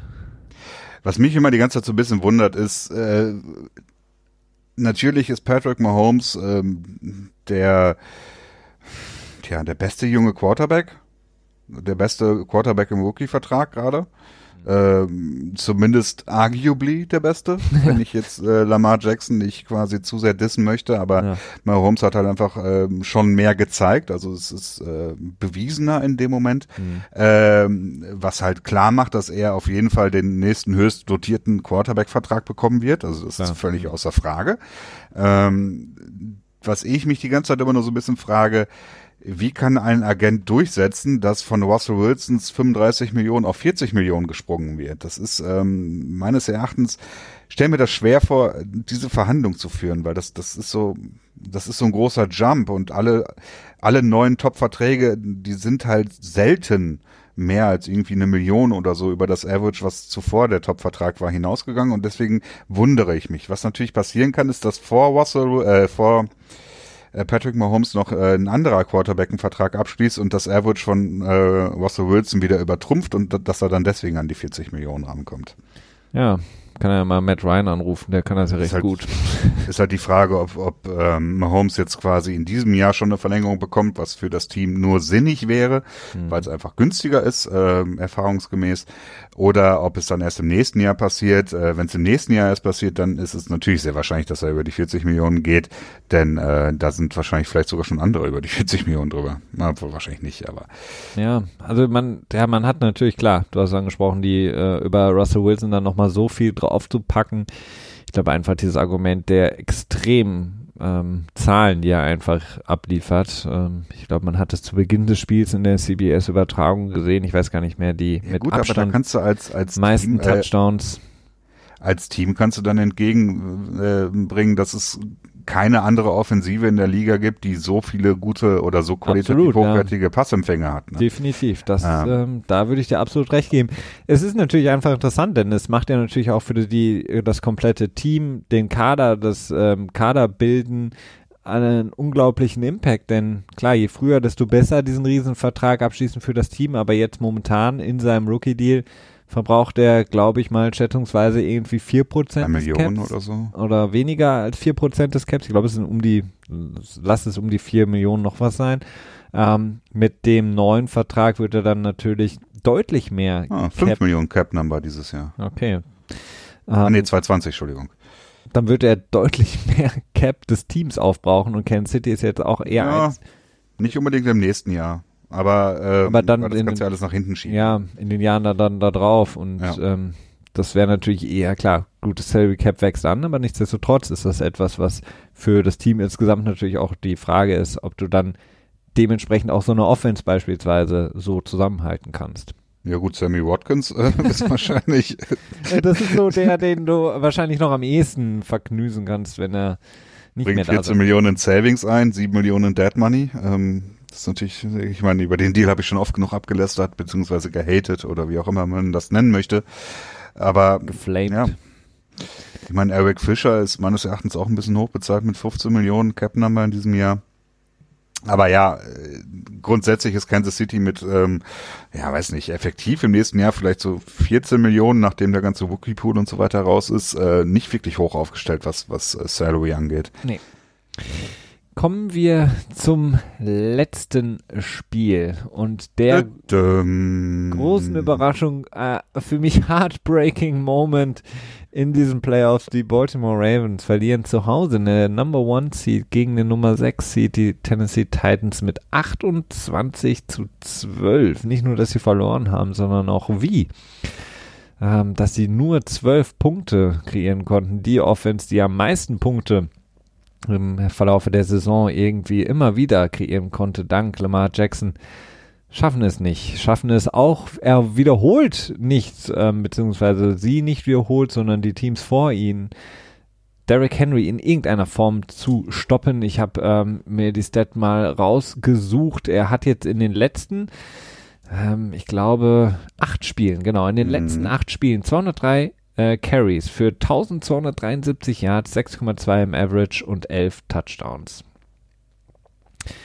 Ja.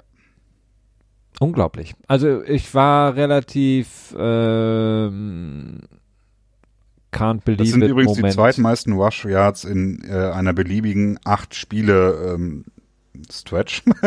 Wie heißt das auf Deutsch? Äh, äh, Reihenfolge? Strecke. in der NFL History.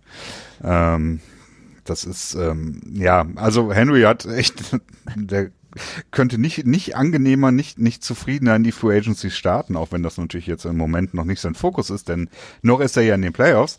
Ähm, aber ja, es ist so ein bisschen so ein Stinkefinger zu, in die Richtung der Leute, die sagen, äh, Running Backs don't matter und äh, ein Schenkelklopfer für Dave Gettleman, der sich äh, darüber lustig macht und sich wieder verstärkt darin führt, als GM der Giants ähm, Saquon Barkley gedraftet zu haben. Ähm, schlussendlich dürfen wir auch nicht vergessen, dass ja, äh, Running Backs immer noch problematisch sind, oder Felix? ja. Ähm, also, äh, ich, äh, ich weiß es nicht. Also ich muss mir die ganze Zeit hier so ein, äh, so ein Grinsen verkneifen. Inwiefern? Ja, was Runningbacks angeht. Also natürlich ist, ist es echt erstaunlich, was Henry leistet und ähm, auch äh, eine Grundlage des Erfolgs der Titans. Ähm, aber für mich halt eben auch nur eine Grundlage des Erfolges, denn ähm, die Defense ist wirklich absolut äh, in der Lage, ähm, vorzutreten und, und einen Teil des äh, Gepäcks quasi auf ihre Schultern zu legen und einfach Gegner irgendwie zu ersticken im Prinzip. Ähm, die beiden Fourth and One Stops sind vielleicht auch ein bisschen bezeichnend gewesen für das äh, für die Defense, denn sie sind einfach da und ähm, machen es einfach den gegnerischen Teams in letzter Zeit unheimlich schwierig. Und das ist für mich die, die Grundlage dafür, dass du eben mit so einem intensiven Laufspiel überhaupt Erfolg haben kannst. Ja, die, also diese ganze Diskussion, äh, jetzt hast du in den äh, quasi in den Championship Games die Teams, die am besten laufen können und bla bla. Ja, das ist ja das, was Gettleman. Ja, das ist irgendwie alles so, so, so eindimensional. Und die Leute, die sich jetzt irgendwie feiern und sagen, ja, Running Backs mh, sind ja doch extrem wichtig, das ist halt auch alles so kurz gedacht ich finde, Running Backs haben einen wertvollen, ähm, sind quasi ein wertvoller Teil eines jeden Teams, aber sie sind halt auch einfach nur Teil eines Teams und das funktioniert halt auch nur im Gesamtkonstrukt gut. Mit einziger Ausnahme kann man jetzt vielleicht sagen, Derrick Henry, der einfach persönlich äh, eine Leistung abrufen kann, die außergewöhnlich ist. Aber ähm, insgesamt die Running Backs leben halt A von einem System, in dem gespielt wird, die leben von einer O-Line. ja. Sie leben einfach davon, dass sie eben auch den Raum bekommen, dass sie auch dementsprechend genug Carries bekommen. Sie leben davon, dass sie genutzt werden in den Momenten, in denen man sie nutzen sollte. Und es gibt einfach Momente, in denen es einfach sinnvoll ist, ein Laufspiel zu haben, ein funktionierendes Laufspiel zu haben. Baltimore, der Gegner, ähm, hat das über die ganze Saison jetzt eben auch gezeigt, auf einer ganz anderen Grundlage. Nichtsdestotrotz war es eben erfolgreich. Es ist einfach nicht Running Back ja oder nein für mich, denn dafür ist das Spiel einfach viel zu komplex und ähm, ja, ich würde die Frage auch eher anders stellen. Ich würde es nicht ja oder nein nennen, sondern ich würde sagen, äh, für deine Running Back Position mehr als 12 Millionen ausgeben. Ja oder nein? Ich glaube, das ist eine Frage, die kannst du leichter beantworten. Und dann müsstest du aber natürlich auch Draftkapital in, in Salary Cap Dollar umrechnen und dann wird es ein bisschen schwieriger. Aber ja, du weißt ungefähr, worauf ich hinaus will, ne? Aber genau, aber meine Frage ist halt auch für, es gibt halt nicht insgesamt viele Positionen, für die ich generell 12 Millionen ausgeben würde. So. Okay, das ist ein Hot Take. es gibt halt, es gibt halt Quarterbacks und es gibt ähm, eine D-Line und eine O-Line und alles andere würde ich, wenn ich nicht müsste, auch nicht mehr als 12 Millionen für ausgeben, außer der Markt. Würdest du nicht für Julio Jones 12 Millionen ausgeben? ja, gut. Es gibt, es gibt immer ähm, persönliche ähm, oder es gibt immer gewisse Talente, die extrem herausstechen, die mit ihren Fähigkeiten extrem gut sind. Aber wie hoch ist die Chance, dass du in einem Team ein meinetwegen jetzt Derrick Henry hast oder einen Julio Jones hast oder eben andere Spieler, die in der Vergangenheit sehr, sehr gut waren. Okay, also das heißt, du würdest halt nicht für einen Brandon Cooks mehr als 12 Millionen Nein, ausgeben. niemals. Aber für einen Julio Jones oder Michael Thomas oder äh, das dann schon. Quasi. Ja, wenn es, wenn es passen würde, ja. Aber ich würde jetzt nicht beispielsweise, so wie die Falcons das gemacht haben, für Julio Jones derartig hochtraden, so viel Kapital, auch, ja, schwierig, das, wie du gerade gesagt hast, umzurechnen, aber so viel Kapital mhm. aufgeben, weil ich damit eine Position besetzt habe, die mir aber keinen Erfolg garantiert. Man sieht es bei den Atlanta Falcons, haben sie ja mit äh, Julio Jones viele erfolgreiche Jahre gehabt, aber sie haben nicht einmal den Super Bowl gewonnen. Und ähm, ja, also ich finde, das ist schwierig als Argument zu bringen, denn äh, sie hätten es eigentlich können. So. Und ich, ich würde halt. Ja, aber. Also, das hast du auch selber mal gesagt. Jetzt äh, bist du gerade selber ein bisschen heuchlerisch. Wieso? Was so, habe ich gesagt? Mit diesen Super Bowls, äh, hätte, hätte, Fahrradkette und so weiter, dass du das als Argumentation nervig findest, denn jedes Team hätte schon, müsste eigentlich im Prinzip jedes Jahr einmal den Super Bowl gewinnen. ja, also, ja, ich weiß aber ungefähr, was du meinst. Ich meine, okay, dann, dann muss ich mich selber zurücknehmen. Vielen Dank für die Korrektur. Aber ich meine halt, das ist so eben das ultimative Ziel. Natürlich ist es auch cool, wenn dein Team jedes Jahr meinetwegen im AFC oder NFC Championship Game steht oder so. Mhm. Ähm, aber Ja gut, das hat Atlanta natürlich nicht konstant gebracht. Ja, und die Frage ist halt, wie viel gibst du abgesehen von der Quarterback-Position für dein Team generell aus? Und da gibt es halt für mich dann halt klare Abstufungen. Das funktioniert nur ein guter Quarterback, egal wie gut er ist, selbst wenn es ein Patrick Mahomes oder Lamar Jackson ist, wenn du halt eine sehr starke O-Line hast und du kannst das Spiel halt auch nur kontrollieren und gewinnen, wenn du eine besser als mittelmäßige D-Line hast. Und alles andere kannst du halt irgendwie schematisch so bauen, dass es zum Erfolg führen kann. Und deswegen mhm. ist halt diese Running Back Diskussion für mich halt so, hm, ja, gut, wenn du das Glück hast, dass du eben jemanden im Team hast wie Derrick Henry, den du eben draften kannst, meinetwegen, oder Saquon Barkley, ja, von mir aus, aber das ist halt nicht der Spieler, beziehungsweise die, die Position als solche, die, die es ausmacht, sondern es ist halt, es gehört halt extrem viel dazu. Und wenn beispielsweise ähm, ja, meinetwegen Tennessee jetzt äh, in einem AFC Championship Game gegen Kansas City früh durch Fehler nach hinten geworfen wird. Sagen wir mal, sie liegen. Ja, da ist das große Problem, ja. 14-0 zurück oder 17-0 zurück und es geht dann schon in die zweite Hälfte. Dann kannst du eben nicht sagen, okay, wir laufen weiter und laufen weiter und hoffen, dass Derrick Henry irgendwann den 60-Yard-Run rausholt. Sondern dann musst du eben sagen, okay, jetzt müssen wir anders spielen. Jetzt müssen wir alles in die Hände von Ryan, Ryan Tannehill legen und sagen, bring uns so schnell wie möglich wieder zurück ins Spiel. Und da wird es dann halt irgendwie kompliziert. Und sie haben jetzt in dem Spiel gegen Baltimore, was für mich eben auch groß überraschend war, relativ früh wieder diesen, diese Führung mit 7 zu 0 hinbekommen und dann konnten sie eben das Spiel so spielen, wie sie es wollten. Und genau das gleiche Konzept hatten sie ja schon gegen New England. Ja, ja, das ist, das ist das natürlich das große Problem und natürlich auch der Knackpunkt bei dem Spiel gegen Kansas City, denn wenn wir eins äh, jetzt aus dem Spiel von Houston gelernt haben, ist, dass ähm, Kansas City sehr schnell dazu in der Lage ist, eine verdammt große Menge an Punkten aus, aufs Brett zu zaubern. Und ähm, dementsprechend dürfte sich äh, Tennessee nicht so sicher sein, wenn sie meinetwegen mit 14 äh, zu 3 oder so in die Halbzeit reingehen.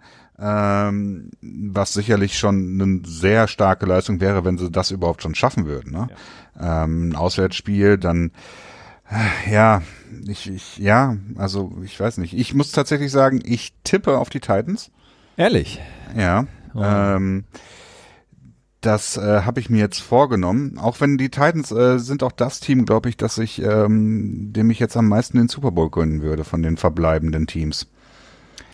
Ah, also darüber habe so ich mir gar keine Gedanken gemacht, wen ich am meisten den Super Bowl gönnen würde. Ja, ich, hätte, ich, ich bin eigentlich, vor diesem Wochenende waren es die Seahawks für mich. Ja. Ähm, nee, für mich Baltimore, dann äh, sind die ja. rausgeflogen, dann waren es für mich die Seahawks, dann sind die rausgeflogen und jetzt stehe ich so ein bisschen ähm, äh, ja, auf verlorener Flur. Hm. Äh, heißt das so? Auf verlorener Flur? Nein. Verlorenen Posten. Verlorener Posten.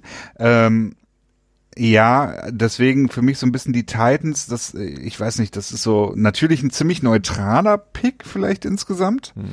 Äh, insgesamt glaube ich auch ein relativ unwahrscheinlicher Pick.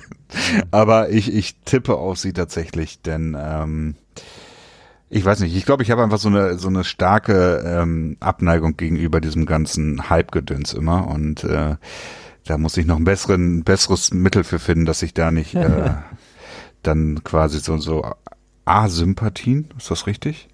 Gegenüber gewissen Teams entwickle und da wieder neutraler werde.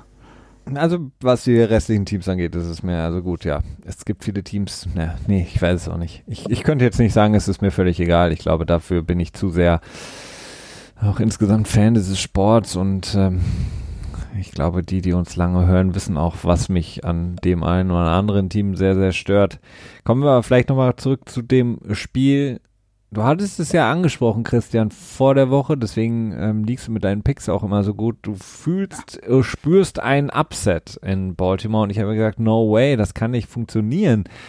Und dann hat es doch funktioniert und ähm, ich weiß es nicht. Ich war, wie gesagt, das ganze Spiel über so, pff, wow, wow, ich kann es irgendwie nicht wirklich verstehen. Ist es wirklich so? Verlieren jetzt die Baltimore Ravens zu Hause gegen Tennessee? Uh, und dann irgendwann war es Gewissheit. Und ähm, erstaunlicherweise war Lamar Jackson, hat er für mich in meinen Augen ein sehr, sehr gutes Spiel gemacht. Äh, wie, findest du nicht? Also Interceptions und Fumble. Ähm, ich weiß nicht, wie du mit, mit, mit damit noch ein gutes Spiel machen kannst, äh, wenn du verlierst. Ja, okay, gut. Bei dem Argument, wenn du verlierst, ja gut, dann ist er, kannst du im Grunde genommen nie ein gutes Spiel machen, oder? Also ich meine, er hat, Doch. er hat, Ich meine, wenn du gut spielst, aber also keine individuellen Fehler machst und trotzdem verlierst. er hat über 500 Yards an Offense kreiert selbst. Ja, gut, ich meine, das ist dann natürlich auch ein bisschen, ich weiß nicht, ob das Playcalling ist. Ich meine, die beiden Fourth and Ones, ich, ich habe die, die, Die waren schlecht, ja. Das Äh, war halt scheiß? Playcalling. Äh, unheimlich viele Drives, die in der in der Endzone von den Tennessee Titans geendet sind. Ne? Ähm, Ja, sie ich hatten weiß nicht, ob das Playcalling ist. an der Ähm, Titans 21 Yard Linie, 16 Yard Linie, 15 Yard Linie, 31 Yard Linie, 18 Yard Linie, 4 Yard Linie, 31 Yard Linie und 36 Yard Linie und haben Ja, insgesamt das- 12 Punkte kreiert. Die Hälfte davon sind wahrscheinlich irrelevant, weil die halt in einer Situation passiert sind, wo ähm, äh, wo das Spiel halt aus dem Ruder war und die halt in einer Notsituation waren. Ne? Ja. Aber grundsätzlich ja, die die Endpositionen der Drives sind schon enorm äh, gewesen am Ende. Äh, die Vierter und und beide Male Vierter und Eins, ne? ja, Oder? ja. Also ich weiß es nicht, ob das jetzt schlechtes Playcalling war. Ich würde sagen, dass das da die Defense einfach gut gespielt. Ich fand den Sneak von Lamar Jackson jetzt auch nicht unbedingt schlecht. War das Dan Fou- Fouts, der wieder das Spiel kommentiert hat, oder? Ja. Ja, das hat mich auch wieder so aufgeregt. Der hat, das- der hat das so gehatet, ne? Hm. War das nicht so? Ja, irgendwie, irgendwie sowas. Ja, also er hat quasi ähm, gesagt, warum versuchst du nicht einfach den, aber Beim Center zu folgen, ne? ja, Ja. Es gibt halt verschiedene Quarterback-Sneaks. Also das hat er vielleicht noch nicht gelernt. Ähm, wird er wahrscheinlich auch nicht mehr. Äh, aber Immer. Ja, wohl.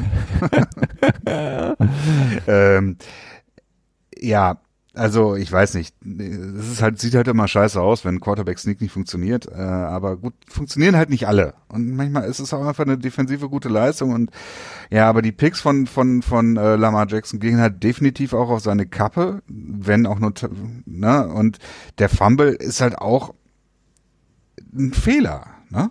Also, wenn du so lange stehst, dann musst du halt merken, von hinten kann jetzt jemand kommen und dann dementsprechend dich auch positionieren. Ne? Und Ja, äh, alle Situationen, die ja auch wichtig waren, beziehungsweise ähm, entscheidend waren.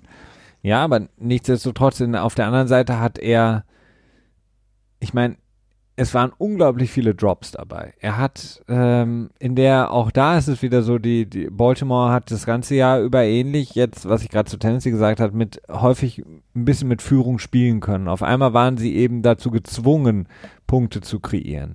Und ähm, in ihrer Winning Streak, die sie jetzt zuletzt hatten, ähm, war das nie so wirklich der Fall. Und dafür hat er das sehr, sehr gut gemacht, Lamar Jackson. Also dieser Drive, den sie, den er irgendwie in, fast in der eigenen Endzone gestartet hat und dann eben Dropback und einige Pässe, um da rauszukommen. Also er war extrem ruhig, er war extrem in diesen Momenten dann auch, als abgesehen meinetwegen von diesem Fumble, sicher und hat eben, das war der einzige, ja, sozusagen Punkt in dieser ganzen, in diesem ganzen Team, was ja auch so hoch gelobt wurde, bei dem man gesagt hat, okay, wenn sie noch gewinnen können, dann wegen Lamar Jackson. Und Ja gut, aber die haben das ganze Jahr nur wegen Lamar Jackson überhaupt gewonnen, ne?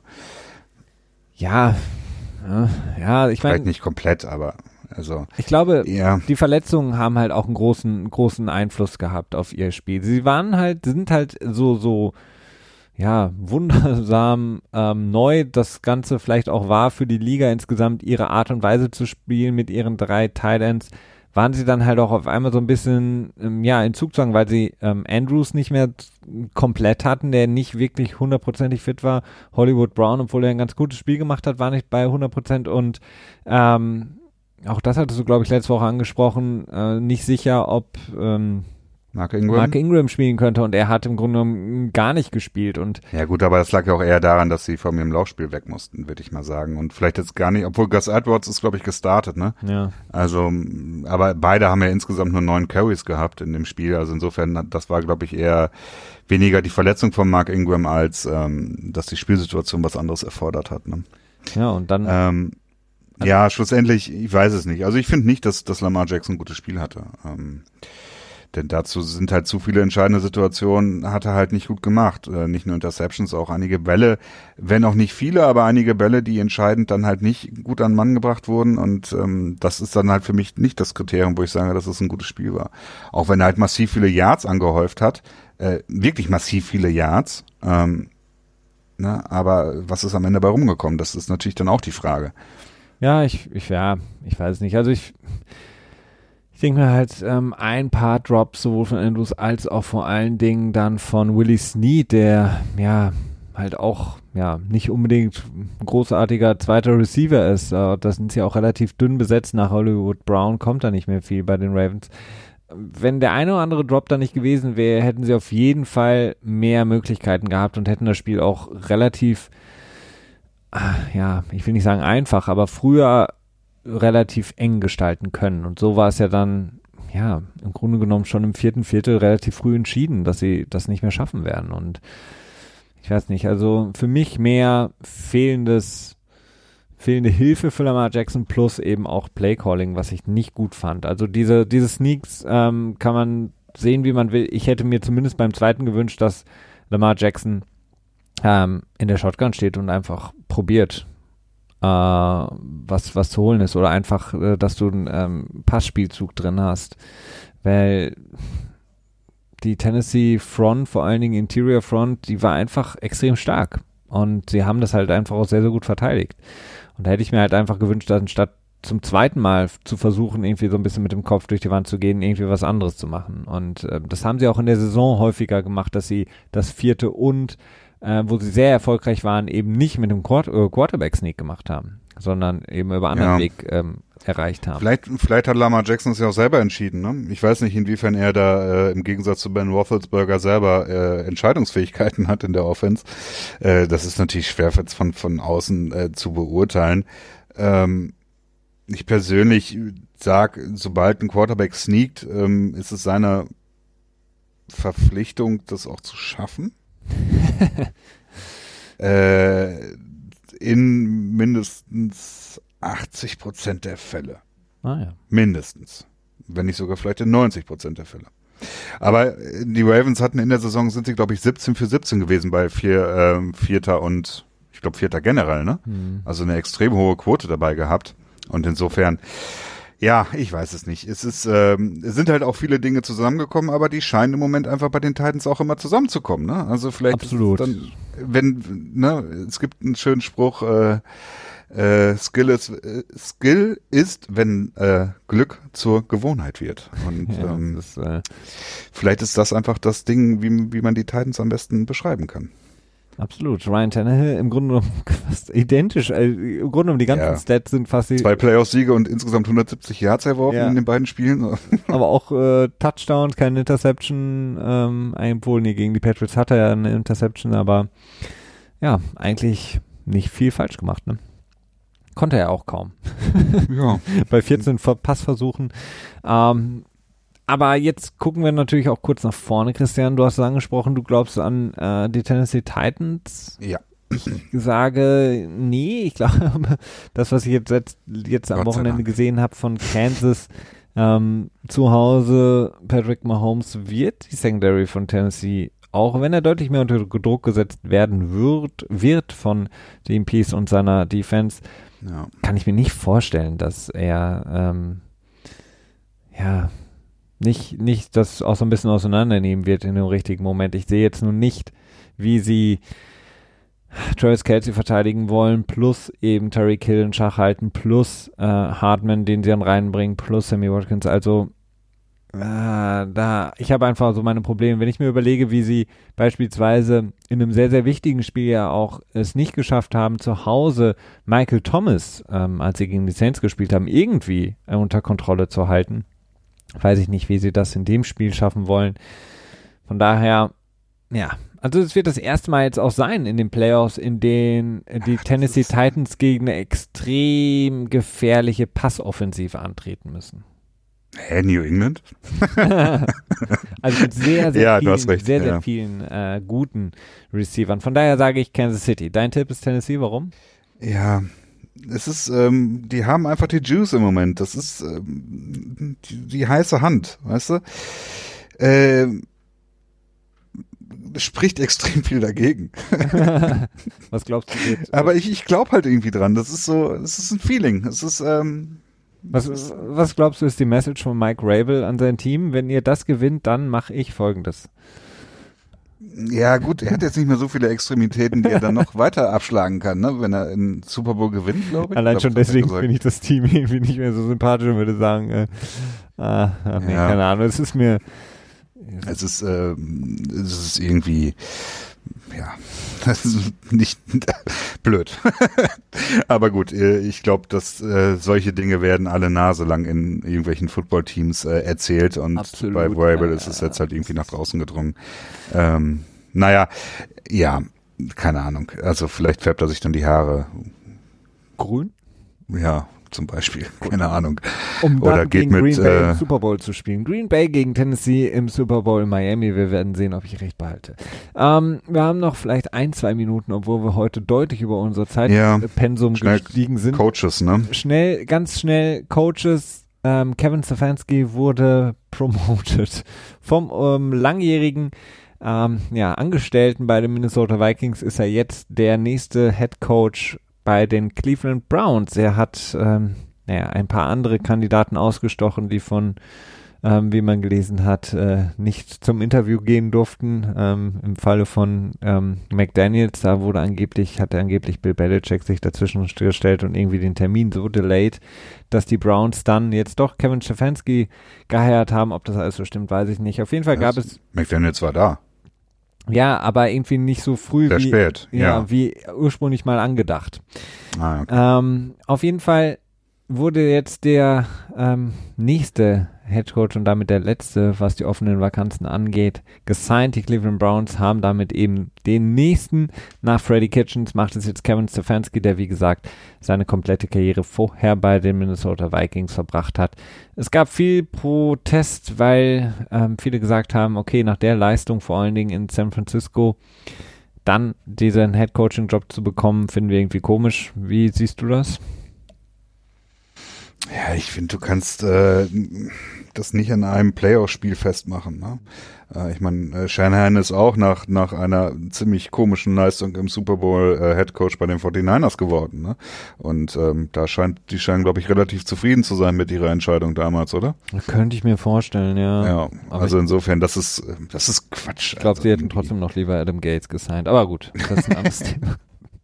Ja, aber das ist, äh, das ist immer dieses Reaktionäre, was mich wirklich abstoßt. Also es ist wirklich teilweise echt schon abstoßend, finde ich. Dieses ganze Hot-Take-Gedöns und äh, ach Gott, ja. Okay, ich schreibe irgendwie was, damit ich was schreibe und irgendwie Content liefere und nicht irgendwie, ja, muss ja nicht unbedingt immer Sinn ergeben, ne? Abstoßen. Nein. Ja. Äh, was halt interessant war an der ganzen Geschichte ist, dass halt die Podesta immer mehr jetzt eingebunden wird, der Moneyball-Dude äh, von den Cleveland Browns, der für die ganzen Analytics-Geschichten da ist und es da jetzt auch reguläre Meetings wo gibt, was jetzt vielleicht gar nicht mal unbedingt so ungewöhnlich ist für ein Team, dass sich der Analytics Reguläre Meetings oder? ja, das und aber auch reguläre Meetings zwischen Analytics Department und Aha. Head Coaching Department und so. Also das ist, glaube ich, am Ende gar nicht so ungewöhnlich, wie es dann, dann auch wieder gemacht wurde. Partnerübergreifend. Das ist ja fast wie FBI-Arbeit, ja. Genau, äh, horizontale, ähm, flache Hierarchien bitte haben und so Genau. weiter. Ne? Vertical Integration und äh, ein paar Buzzwords äh, in den Raum werfen, schon wirst du Head Coach. Ähm, ja, wird interessant sein. Scheint der erste Coach zu sein, der äh, angehört wurde nach die Podestas Vorstellung, äh, so wie sich das anhört. Vorher war es Dorsey, der sich da durchgesetzt hat. Ähm, insofern, ja, we'll see, we'll see. Äh, Cleveland ist aber natürlich auch insgesamt eine große Baustelle. Wen wundert's? Wer hätte das gedacht, dass wir mit diesen Worten Cleveland ist eine große Baustelle, den heutigen Podcast damit beschließen. Äh, Christian, äh, danke dir. Ich ähm, I'm looking forward äh, zum nächsten Wochenende und werde gespannt sein, äh, über was wir dann kommenden Dienstag sprechen, wer denn im, dann im Super Bowl steht, ne? Ob deine Ja, Project, äh. Projection richtig ist oder dann doch meine. Moment, lass mal mal wiederholen, damit wir nächstes Mal sicher sind. Ich sage, Super Bowl wird stattfinden zwischen Tennessee und äh, San Francisco. San Francisco. Ich und du sage- sagst genau umgekehrt, ne? Genau, ich sage Kansas City gegen äh, oh nee, du hast auch San Fran gesagt, ne?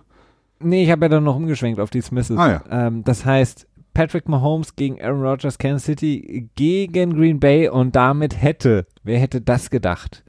Nach dieser ganzen Saison, den ganzen vielen schrecklichen State Farm Werbespots, endlich den Super Bowl State Farm, den State Farm Super Bowl Patrick Mahomes gegen Aaron Rodgers. Oh Gott, dann gibt's noch eine blöde Werbung, ne? Die sind so schlecht. Ich weiß es nicht, wie man Hast so du diese Zeitline-Werbung mitbekommen? Äh, mit, ähm, wie heißt die nochmal?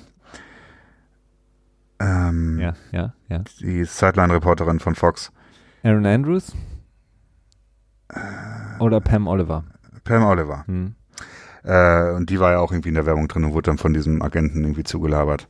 Ja. Das war echt so unlustig. Diese, Lieber mehr äh, Geico. ja, diese Werbungen sind so unlustig, diese State Farm, wie man so viel Scheiße produzieren kann für so viel Geld. Geico, die Pinocchio-Werbung, Geico, die Geico-Secrets, herrlich. Ich kenne die auswendig mittlerweile alle, aber die sind so lustig. Ja. Ähm, naja. Die mit den Flyern fand ich nicht so gut. Mit den 15% auf. Achso, nee, die sind nicht so gut, aber die äh, Pinocchio-Sequels und die mit den, ähm, wie heißen sie auf Deutsch, äh, die Biber? Ähm, nee, das Holz. das ist Woodchuck Chuck ja. ah. ja. damit schließen wir mit diesem äh, wunderschönen äh, Geico-Werbung. Also wer die nicht gucken kann, ihr habt wirklich was verpasst. Ähm, Gibt's auch auf YouTube. ja, die Geico-Sequels, äh, Geico-Sequels. Äh, schaut sie euch an. Sehr, sehr gut. Wir hören uns dann in der kommenden Woche wieder zum NFL Tuesday, um dann zu gucken, wer im Super Bowl spielen wird. Dann werden wir das alles besprechen für euch. Macht es gut. Wunderschöne Woche noch. Bis dann. Ciao, ciao.